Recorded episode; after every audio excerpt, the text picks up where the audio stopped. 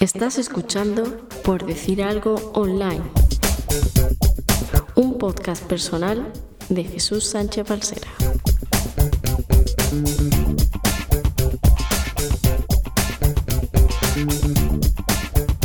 Hola a todos, bienvenidos, bienvenidas a este segundo episodio del podcast Por Decir Algo Online, donde converso con amigos que tienen cosas interesantes que compartir. Ya podéis suscribiros usando las principales plataformas, iVoox, Google Podcasts, Spotify o iTunes entre ellas.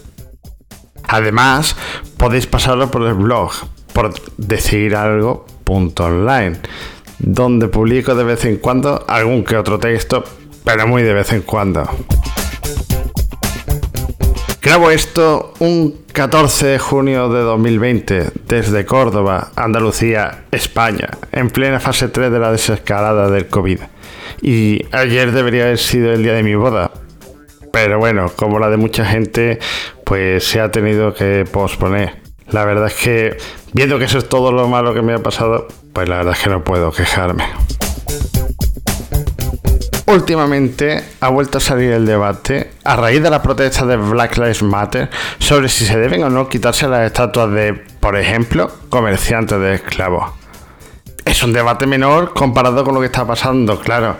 Pero no deja de llamarme la atención como casi siempre son los mismos los que saltan con estos argumentos. Que si la historia no se puede cambiar, que si no se debe borrar, que tampoco debemos intentarlo. Es lo mismo que dicen en España cuando se cambia el nombre de calles a raíz de la ley de memoria histórica. Y yo solo quería aportar a este debate que, en mi opinión, la historia donde se recuerda es en los libros y en los museos. Y que lo demás no es recordar ni estudiar, es honrar y celebrar. Así que cada uno que elija de qué se siente orgulloso y que piensa que debe ser ensalzado.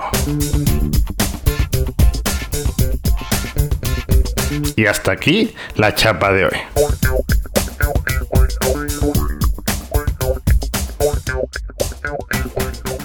Por Decir Algo Online.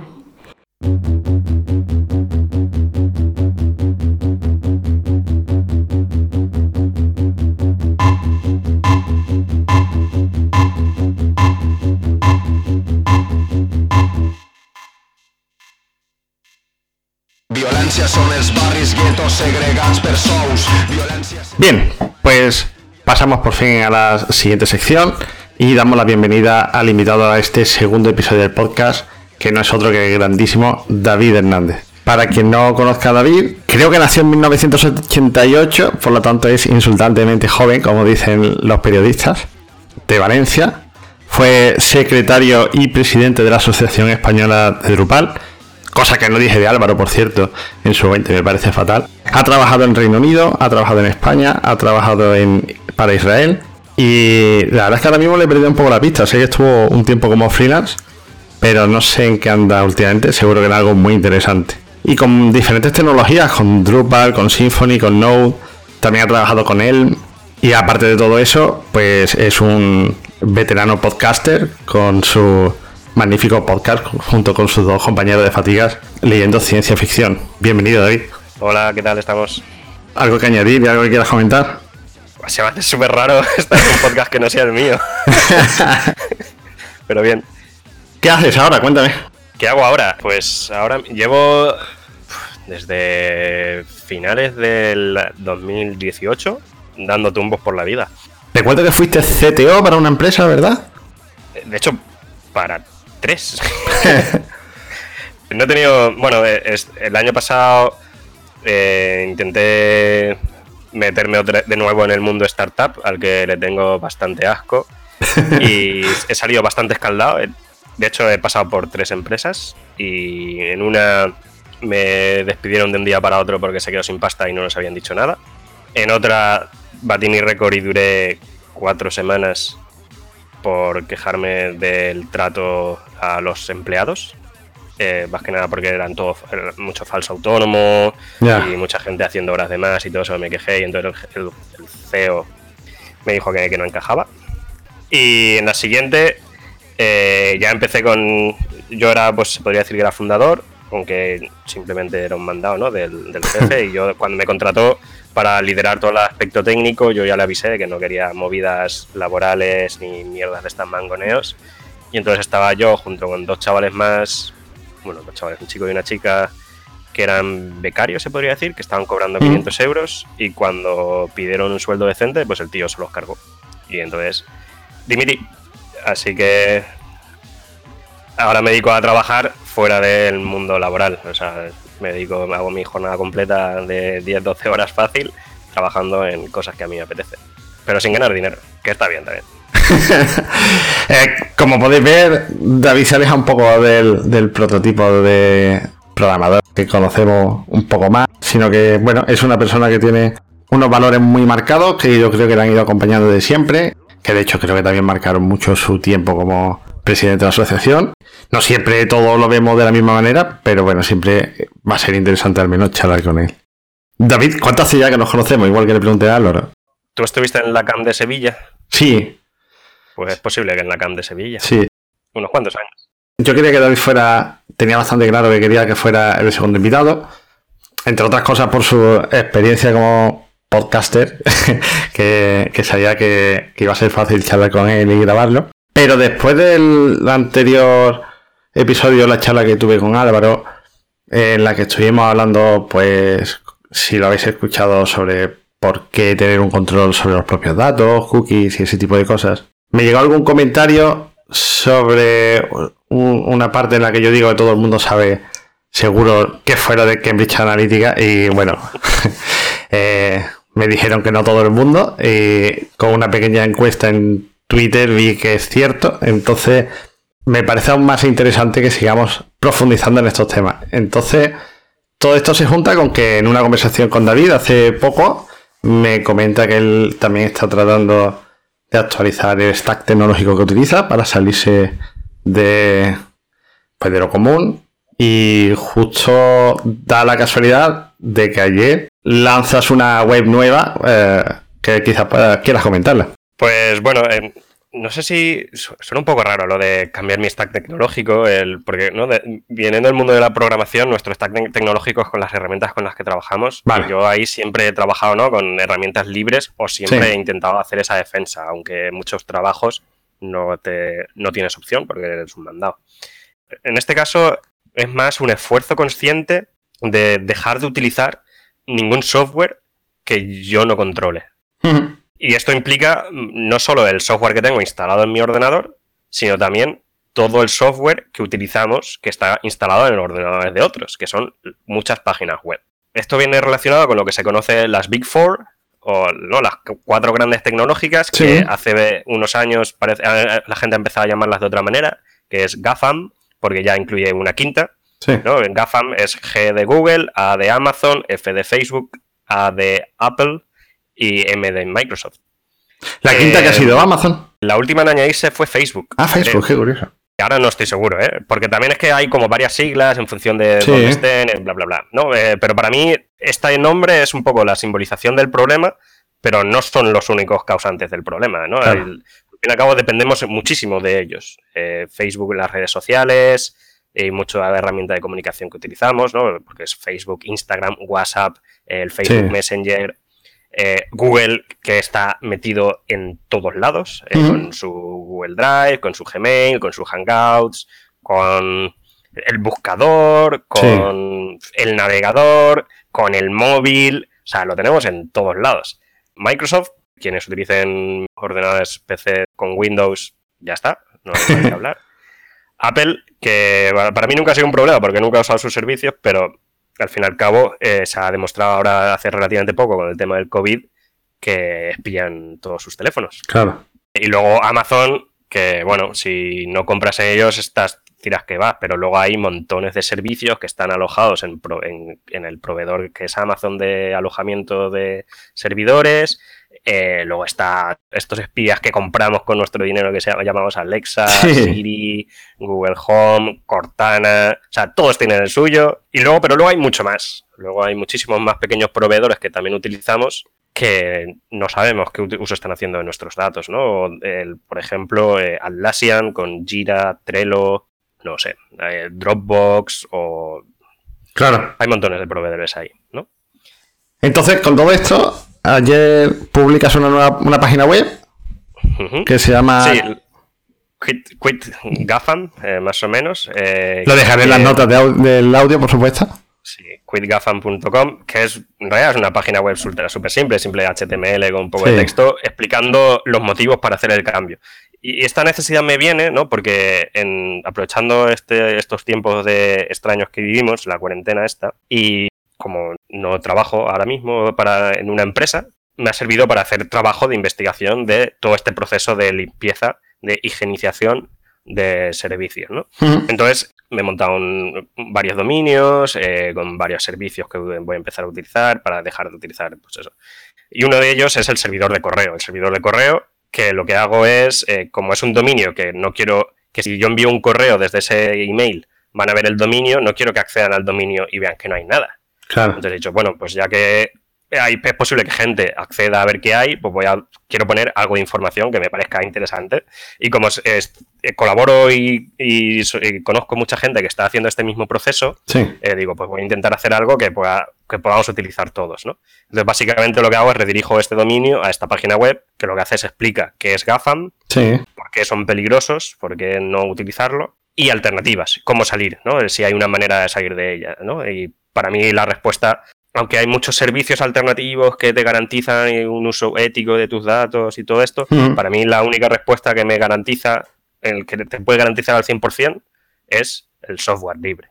Claro. Entonces recojo un montón de servicios que utilizamos actualmente y alternativas libres que podemos utilizar incluso montar en nuestros sistemas. Claro, porque al final, de hecho, ya no sería simplemente el software libre. El software libre lo están utilizando estas propias grandes empresas, como explica en la web sino aprovecharnos que ese software libre existe y tener el control nosotros mismos de él, instalarlo en nuestros propios servidores. El problema es que eh, es imposible tener el control absoluto, ¿no? Porque dices que instalar nuestros propios servidores, pero nuestros propios servidores en realidad están contratados a una empresa. Sí. Sí, como no lo montes en tu casa. Claro, pero es que en tu casa no puedes montar muchos servidores, no puedes montar un servidor de correo en tu casa. Porque tu proveedor de internet directamente eh, claro tiene un montón de filtros que hacen que tus correos no se envíen o muchas veces vayan directamente a spam, porque como tampoco tienes una IP que puedas asociar, ¿sabes? No puedes tener un dominio, hay montones de problemas, ¿no? Pues al final estamos obligados a contratar hostings, eh, que son empresas de terceros, pero bueno, al final es algo que tenemos que hacer. Mi gran recomendación siempre es que esos servidores nunca, nunca, nunca estén en Estados Unidos, porque Estados Unidos tiene una ley que todos los servidores tienen que tener acceso, la NSA, el FBI, la CIA o algunas mierdas de estas. De hecho, por eso la Comisión Europea en su normativa dice no podemos alojar absolutamente nada en Estados Unidos. Ya. Entonces, es asegurarte que tu hosting esté en Europa, posiblemente es mucho mejor en ciertos países como Suiza o Suecia o Islandia, ahora mismo no, lo tengo muy claro. Y luego también asegurarte que los, servicios que instalas cifren la información para que, aunque sea eh, puedan acceder, la información esté cifrada de tal manera que no sea útil para quien accede a tu servidor. Claro, de hecho, quizá alguien de los que nos esté escuchando recordará que en el Congreso de los Estados Unidos están peleando muy fuerte para prohibir la encriptación. Originalmente la propuesta era asegurarse que todo protocolo de encriptación tenga una puerta trasera que permita el desencriptado para que eh, los servicios de inteligencia americanos pudiesen usarlo. Claro, que no deja de ser una forma blanda de decir que no esté realmente acreditado. Tiene cierta garantía de que está cifrado, pero en el momento que el gobierno estadounidense quiera descifrarlo, puede, o en el momento que esa puerta trasera se reconozca, cualquiera persona pueda. Pero sí, al fin y al cabo es un cifrado que tiene una llave maestra, no es un cifrado. Bueno, y mucha gente, bueno, no mucha gente porque tampoco creo que esto lo escuche mucha gente, pero cualquier persona que se le explique esto, quizás su primera reacción será, pero es que a mí me da igual que me lea el gobierno de Estados Unidos. Si yo no soy un terrorista, yo no quiero atentar contra su presidente, ni siquiera tengo intención de viajar allí, no soy tampoco el dueño de una gran empresa, ¿por qué es importante esto para mí? Claro, eh, no, yo no soy negro porque voy a defender, defender sus derechos. Eh, bueno, pues es el mismo razonamiento. O sea, bueno, perdona, yo a mí tal vez no me espíen, pero hay mucha gente a la que le están espiando, ¿vale? Y es necesario que existan estas herramientas y sobre todo es necesario que se estandaricen, que seamos conscientes de ellas, porque aunque aunque esto que he dicho ha sido una generalización, eh, sí que nos están espiando y sí que están haciendo un uso de nuestros datos. O sea, nuestro móvil nos escucha, eh, para que Google nos pueda ofrecer mejor publicidad, para que Facebook nos pueda ofrecer mejor publicidad, para que Amazon nos pueda ofrecer mejor publicidad. Vivimos una sociedad que ya el capitalismo ya ha muerto. El capitalismo era cubrir las necesidades que teníamos mediante bienes y servicios en un libre mercado, pero es que eso ya ha muerto. Ahora estas grandes empresas no se dedican a vendernos, no se, dedican a generarnos necesidades para que consumamos más de lo necesario. O sea, estamos en el post-apocalipsis, no, el post-capitalismo. También estamos un poco en. No, es tu podcast, el último número seamos conscientes de que nos están espiando y nuestros datos valen muchísima pasta. Y hay mucha gente haciendo negocio con esos datos. Facebook vive de nuestros datos. Google vive de nuestros datos. Amazon empieza a vivir de nuestros datos. Microsoft actualmente en sus últimas versiones del sistema operativo te escucha y te pone publicidad, ¿sabes? Incluso en sistemas operativos abiertos como Ubuntu hubo mm. una época que tuvieron un acuerdo comercial con Amazon para que mostrase publicidad en función de las búsquedas que tú hacías en, a través del sistema de Ubuntu, que es terrible.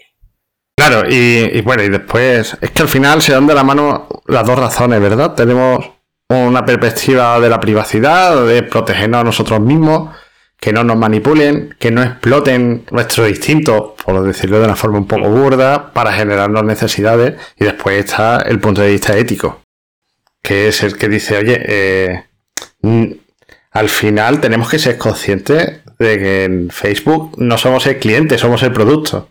Claro, el cliente es otro. El cliente es quien quiere vendernos cosas. Que, es algo que está muy, muy dicho y que de tanto decirlo parece un tópico y parece que somos un poco los locos de la colina, pero es que es así. has, mencionado ¿no? el, componente ético. Yo no, no me gusta hablar de ética eh, en este aspecto porque para mucha gente esto es un uso ético ilícito. Ya. ¿Vale?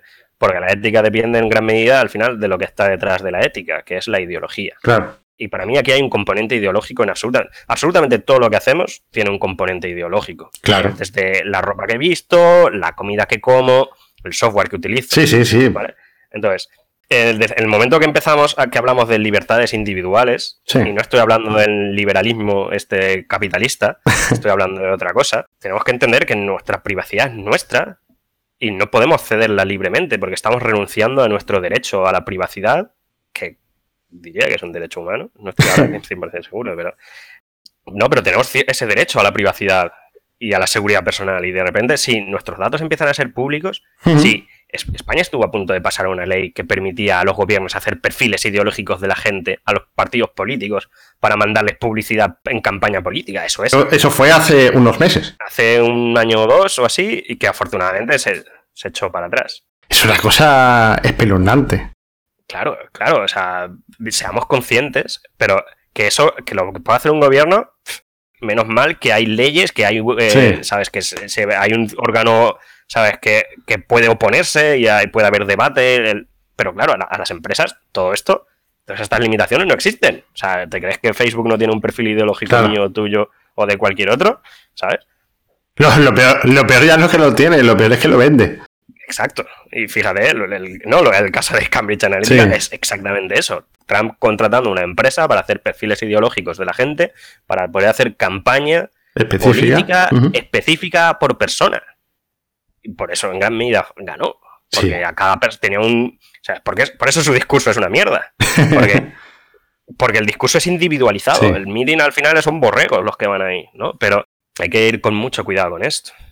Y entonces tenemos que retomar el ser dueños de, lo, de nosotros mismos. Y eso quiere decir que nuestra vida online tiene que ser nuestra. Y eso solo podemos conseguirlo mediante el uso de tecnologías libres. Claro, es que incluso lo que escribimos en, el correo es analizado para usarlo con, la publicidad que nos ofrecen.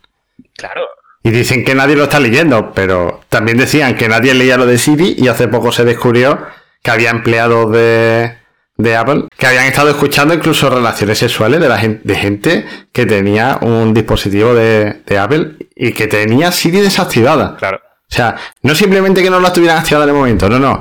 En su dispositivo habían dicho, oye, esto no lo quiero yo para nada, no lo utilice, y aún así estaba grabando. Claro, o sea, pero eh, todos hacen eso. Em, de hecho, muchas veces en los términos y condiciones explícitamente te lo ponen, en plan de nosotros no vamos a escuchar tus, tus eh, no esto, pero en caso eh, de, para debugar un problema o algo así, es posible que haya una persona que vaya a escuchar parte que sea anonimizada, ¿vale? Pero el problema es de la anonimización es que con un set de datos muy pequeño es muy fácil desanonimizar. Claro, ¿vale? claro eso sí. Un ejemplo es Windows 10. Tú instalas Windows 10 y en el proceso de instalación te dice, ¿quieres activar Cortana?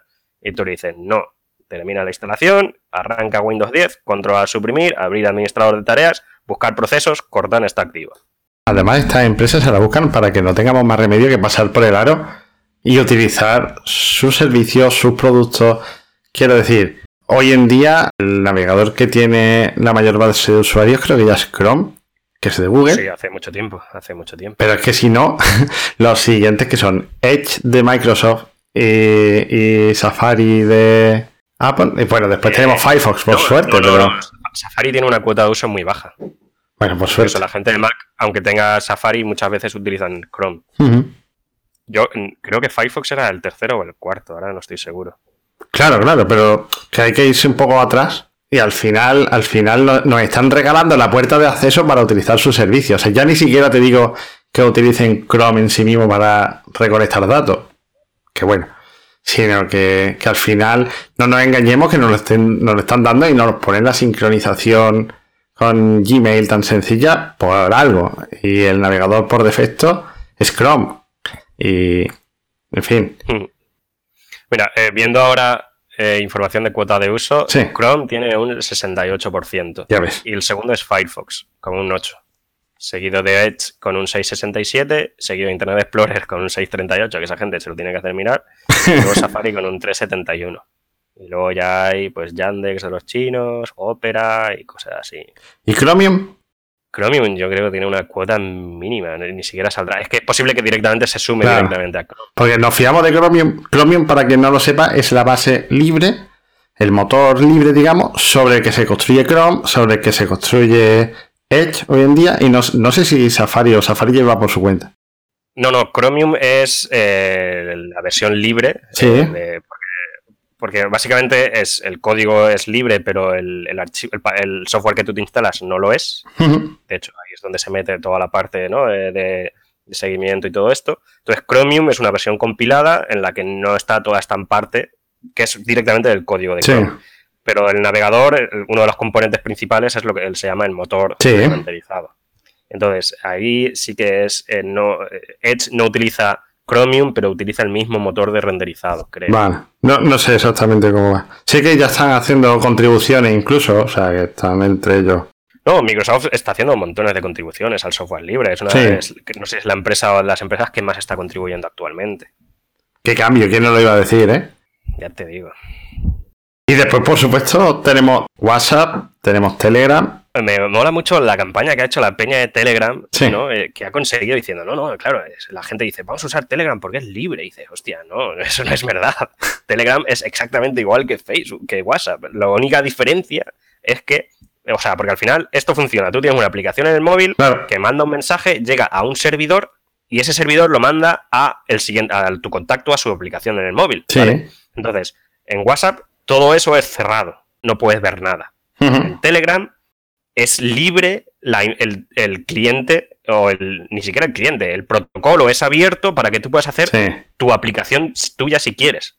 Pero la aplicación que tú te instalas en el móvil de Telegram no es libre. Lo que ocurre en el servidor no es libre. Entonces, todo eso, ahí puede hacer exactamente lo mismo que hace en WhatsApp. De, eh, de hecho, otro de los valores de mercado de Telegram frente a WhatsApp es que te decía que podías hacer chats cifrados. Sí que eso garantiza que aunque la comunicación, el, todo el proceso es, cerrado, en teoría te da la garantía de que el mensaje eh, es, no lo pueden ver. Que bueno, eso te lo tienes que creer, porque si el código no es libre, no, hay ninguna garantía, ¿no? Y lo que pasa es que eh, por defecto los chats no, eran, no son cifrados en Telegram. Y al tiempo, Facebook sacó una actualización de WhatsApp que hacía que por defecto todos los chats fuesen cifrados, haciendo en teoría que WhatsApp fuese más, seguro que Telegram ¿vale? Luego la realidad es que eh, eso es, bueno, es, te lo tienes que creer, porque no hay, no puedes saberlo. Claro. No, el Telegram creo que al final los que son cifrados son los que llaman chat secretos, que además se, se autodestruyen los mensajes pasado un tiempo y cosas similares. En el momento que cierras el chat y todo eso. Y de todos modos, el Telegram a mí sí que me da cierta, cierta confianza más, un poquito más de confianza, ¿no? Porque eh, al final, eh, uno de los, no uno de los fundadores, pero uno de los grandes inversores de Telegram es uno de los fundadores de WhatsApp. Ya. No, no, perdón. ¿De WhatsApp? Uno de los inversores de Signal es uno de los fundadores de WhatsApp. Y Telegram eh, originalmente es, es, una empresa es rusa. rusa. Uh -huh. Era rusa porque el gobierno ruso les pidió también tener acceso a sí. toda la información de Telegram y la gente decidió, los, los, fundadores de Telegram decidieron exiliarse y ya no viven en Rusia para no tener que caer. Algo me suena en, de eso, sí. Pero no, porque no hablamos mucho de la escucha que hace Estados Unidos, que es pública, gracias a todo claro. el trabajo que ha hecho gente como eh, Snowden. Chelsea Manning o mm. Snowden, pero eh, lo que hacen los rusos, los chinos y todo esto es que lo están haciendo abiertamente. Claro, a ver. Eh, como no vivimos ahí, nos da igual. Es, que nadie se confunda, que no, nos hemos centrado mucho en Estados Unidos porque al final, como país occidental que somos, tanto culturalmente como por relaciones de gobierno, es el que más nos influye. Pero Rusia y China son igual de malos o peores. Por mucho que Trump esté intentando hacernos creer lo contrario. Claro. Tengo un caso de, estuve de viaje en Emiratos Árabes visitando sí. a unos amigos y bueno, dentro de la navegación web funciona mediante lo que llamamos el protocolo HTTP, claro. ¿vale? Que tiene unos códigos de error, sí. ¿vale? En función, ¿no? Si, si, todo va bien es un código 200, si hay una redirección a una página no es un 300X y los errores son los 400 y los, los, los, los 400 son los errores en el cliente, por decirlo así, y los 500 los errores en el servidor dentro, si miras los códigos de error, hay uno super guay, que es el 451. Sí. Así, enlazando con la temática de la ciencia ficción. Eh, viene, de, viene de Fahrenheit 451. Claro. Y es, el, el código es, es, significa bloqueado por motivos real, eh, legales. Oh. Que básicamente significa censura gubernamental. Claro. Que yo hasta hace muy poco no lo había visto. Yo no lo había visto nunca. Eh, pues ahora yo lo he visto bastantes veces, lo he visto bastantes veces. De hecho, ahora te, te digo un caso donde es bastante común. Eh, entonces, eh, lo vi por primera vez estando en Emiratos Árabes. En Emiratos Árabes también tiene un firewall de todo claro. el tráfico que hay por ahí que bloquea el acceso a ciertas páginas web. Y tú dices, ah, seguro que estabas viendo porno. pues accedí, accedí a Meneame. Ya ves. Bueno, pero por el nombre. Meneame estaba bloqueado. Puede ser, puede ser. Pero ahora, desde que en Europa está la ley está de las cookies, sí. que obliga a todas las páginas web a tener un mensajito de cookies, no solo un mensajito de cookies, que es lo que mucha gente hace y piensa que es suficiente, no, sino también un formulario donde puedes decir qué cookies no quieres activar y todo eso, que poca gente lo hace. Sí, de hecho lo comentaba con Álvaro el otro día. Hace muy poco sacó, sacó la Unión Europea unas guidelines que aclaran que además por defecto se supone que no aceptas. Entonces, ese formulario con, lo, con los checkbox o seleccionable o como tú lo quieras poner, tiene que venir por defecto desactivado. Y que tú, de forma explícita, tengas que decir que sí. Eso es. Y eso no lo complica sin nadie. Y aparte de eso, es ilegal que cuando dices que no, te redirijan a Google, como hacen mucho. Hmm. Pues eh, ahora, debido a esta ley, hay muchas páginas web que son extranjeras. Claro eh, por ejemplo, muchas, muchos periódicos americanos sí. que no quieren tener que implementar eso. Sí, sí. Entonces, directamente te muestran un error 451 diciendo que por motivos legales, como ellos no aplican la ley de las cookies, no pueden mostrarte el contenido. Sí, sí, sí, lo vi. Pero bueno, un cookie wall, que le llaman. Pues eso. pues ya está. Eh, yo creo que, que, sobre este tema, suficiente para, para dar unas pinceladas. Yo invito a todo el mundo que, que lea el texto que, ha, que has puesto eh, en la web que comentábamos al principio, QuitGafam. Sí. En inglés, eso sí, no sé si tienes previsto traducirla. Sí, la idea es, eh, la he mandado a revisar por varias personas que me interesa que la revisen. Eh, de hecho, si quieres echar un ojo y uh -huh. tienes feedback, me lo pases. Y en el momento de tener un texto relativamente definitivo, sí. eh, la idea es traducirlo al menos al castellano. Y es probable que a más idiomas. Bien. Pero por ahora No sé por qué, siempre, siempre que toco cualquier cosa mínimamente relacionada con código, lo hago por defecto en inglés. y, luego paso al castellano. Así que cuando termine, cuando ya esté contento, diré, venga, pues ahora lo traduzco. Y la idea es que esté en castellano también. Sí. Oye, David, antes de dejar el, tema, ¿cómo hacemos para protegernos un poco y para no caer en todas estas trampas que nos ponen las grandes corporaciones sin convertirnos en el loco de la colina? Pues muchas veces dando el brazo a torcer, ¿no? utilizando muchas, muchas herramientas que no nos queda otra. ¿no? Por ejemplo, entras a trabajar en un sitio nuevo y te dicen tienes que utilizar Slack. Claro. Pues bueno, pues utilizo Slack. No le voy a decir, no, yo no trabajo con Slack porque es una herramienta privada. No te queda otra, ¿no? Pero Sí, pero bueno, eso, es trabajo.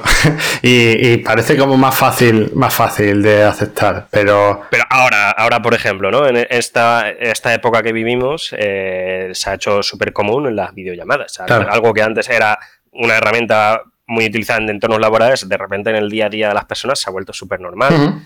Y todos hemos. Todo el mundo ha ido a, Zoom.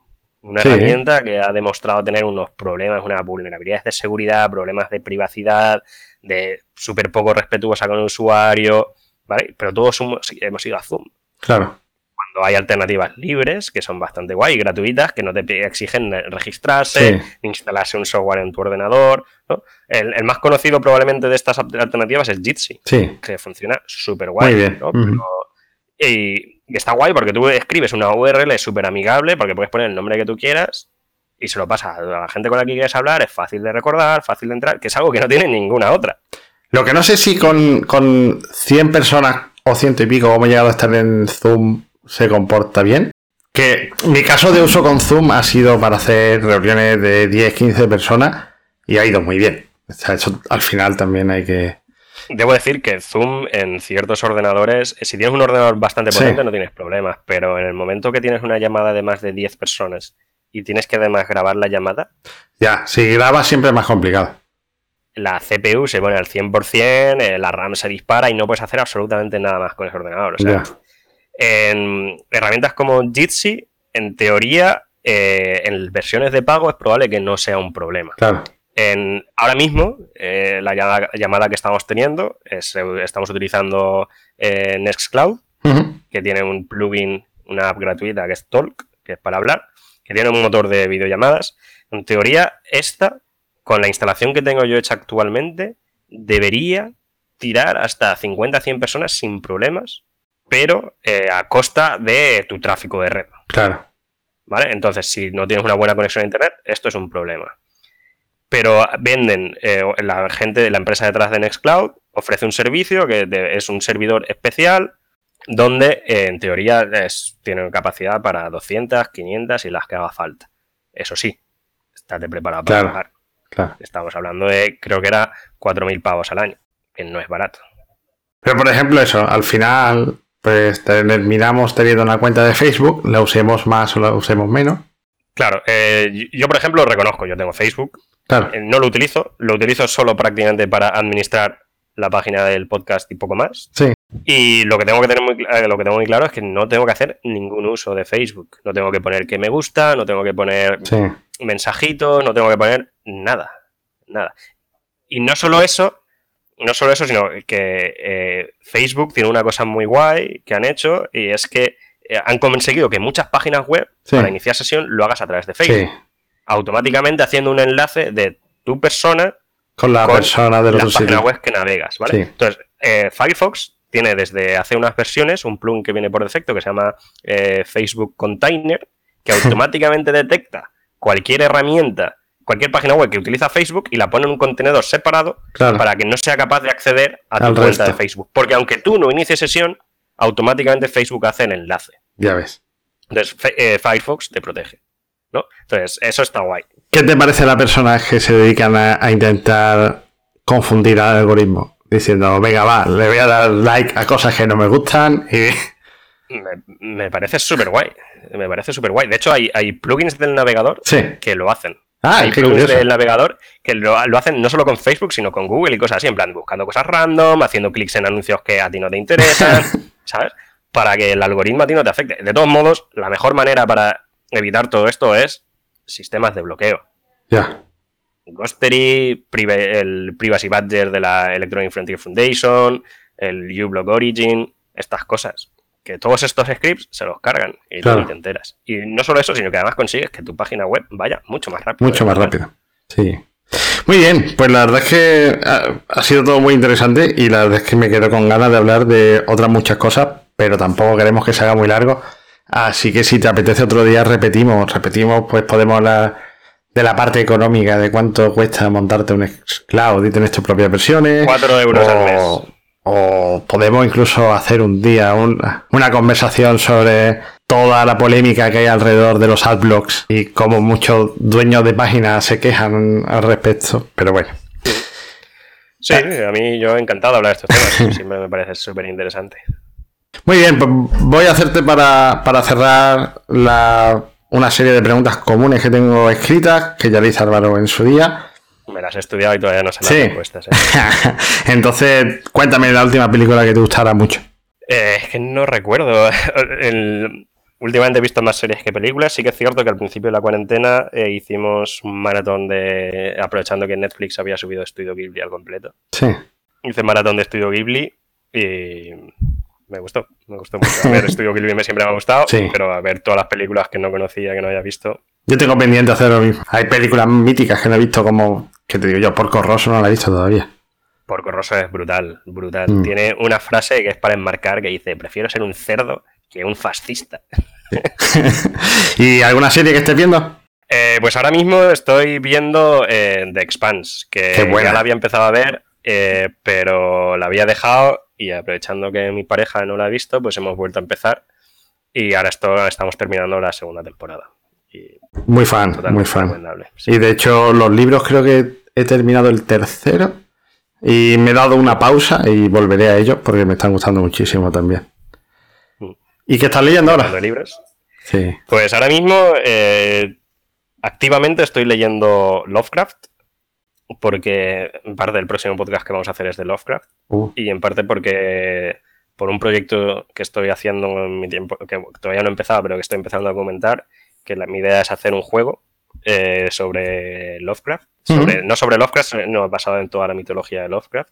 Entonces estoy leyendo muchísimo Lovecraft, básicamente estoy leyendo todo lo que ha escrito de relación de cuentos y y novelas relacionadas con todo su universo, porque el tío tiene escrito muchísimo. Madre mía. Afortunadamente los cuentos y novelas son muy pocas. ¿Vale? Novelas tiene tres. Eh, tiene escrito muchísimo y, algunas cosas necesitan, requieren mucha paciencia, ¿eh? eh no, pero luego tiene escrito poesía, cartas, eh, todo eso no me Bueno, no, no, vale, vale, pero, yo me refería a obras de, la mitología de los de Chulú, los primigenios, etcétera. Sí, también Lovecraft tiene una cosa que era un hombre, de su época. eso quiere decir que era un misógino de mierda, un racista de mierda. Y no hay que caer en el blanqueo, ¿no? ayer lo hablaba con un amigo que, comentándole el, último cuento que había leído, que sale uno de los. Un personaje con bastante peso es un gato, que es el gato del protagonista, ¿no? Que, que en el cuento original se llama Nigger Black. Nigger Man. ¿Sabes? Sí, sí, que sí. Se agüita con el nombre. Pero en las traducciones modernas le cambian el nombre a Black Tom, que es en plan, tío, este es un blanqueo de Lovecraft brutal. Y es increíble, o sea, de todo lo que he leído, y en plan, no hay ningún personaje que sea mujer. Es más, no sale ni una sola mujer. Ya. Y los negros no salen, pero los menciona mucho. Y los menciona muy mal siempre. Es en plan de, ostras, tío. Y entonces que tenemos que, o sea, yo estoy haciendo esta lectura, pero siendo consciente de decir, claro. vamos a ir despacito, despacito. También estoy leyendo otro libro, eh, que es de Brigitte Basallo, que se llama Pensamiento monógamo, terror poliamoroso. Que es súper guay porque es una crítica a todo el constructo que hemos hecho de eh, la, familia eh, mm. heterosexual, con todos los. Como la pareja para siempre, que incluso. No, no, solo la pareja para siempre, sino pero cómo toda la sociedad se ha construido alrededor de eso. En plan, de, tú entras a una casa y automáticamente sabes qué habitación es la de matrimonio. Sí. Que dices, piénsalo, de repente dices, hostia, ¿sabes? Sí, sí, sí, las casas no están hechas para personas que viven solas o cosas así, ¿sabes? Y, no quiero quedarme solo con ese detalle porque es un libro fascinante que habla de muchas cosas y es muy, muy guay. Es una colección de ensayos, pero o sea, no es novela y está bastante, bastante guay. ¿Y algún libro técnico de programación o similar? Un libro técnico, pues tengo pendiente de leerme hace ya, lo tengo en la mesita de noche desde hace ya meses, eh, Clean Architecture del tío Bob. Uh, yo lo tengo por aquí también. Es otro, otro capullo, eh, pero que ha escrito cosas bastante interesantes, más que nada porque la arquitectura limpia es la base sobre ni siquiera lo inventa, ¿no? Simplemente recoge todo lo que a posteriori se ha llevado mucha fama, que es el DDD, la arquitectura mm. hexagonal y todo esto. Y todo esto no deja ser una implementación sobre los conceptos que se escriben en la arquitectura limpia, que ni siquiera son conceptos nuevos en la arquitectura limpia, ya vienen de antes. Bueno, pero al final es el que, el que lo recoge y lo pone en claro. Es un poco como el, famoso libro de patrón de diseño de, del Gun Ford, ¿no? Que es infumable. sí, lo es, sí. pero sí. Vale. ¿Y alguna canción? Que tengas en la cabeza? Um, como dicen los alemanes y los ingleses. No sé, me iría con algo de ciencia ficción. Me encanta mucho em, David Bowie. Bien.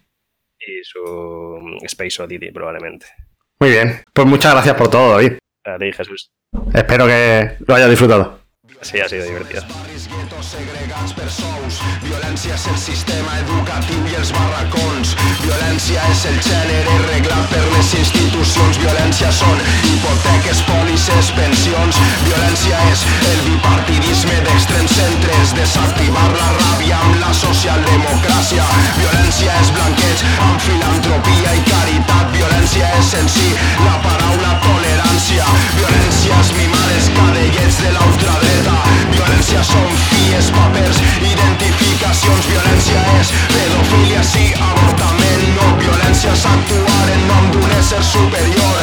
Violència és un xutxe secret de sumari a la carpeta. Inventar-te lleis que te quadren és violència.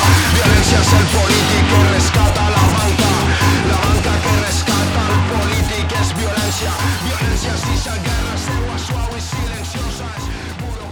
Como habéis podido comprobar, la charla con David se ha ido un poquito de tiempo y aún así la verdad es que no hemos quedado con muchas cosas que decir. Aún así espero que todo ello os haya resultado interesante. Por tanto, no voy a extender mucho más, solo un par de cositas rápidas. Contaros que mi primera idea era publicar un episodio cada 15 días. Así yo tenía una semana para organizar de qué quería hablar y de qué que quería hablar con el invitado y después una semana para editar y publicar el fin de semana siguiente. Pero la verdad es que hablando con David fuera de micrófono, me dijo que quizás sería buena idea tomarme una semana más. Principalmente para descansar. Pero es verdad que para este número quizás no lo tenía tan preparado como yo hubiera querido. Entonces ese tiempo seguro que viene bien. Y también para no quemarme, claro. La segunda cosita es Deciros que siento mucho que en el anterior episodio hablé de Home Studio Libre y dije que dejaría algún enlace en las notas y no lo hice.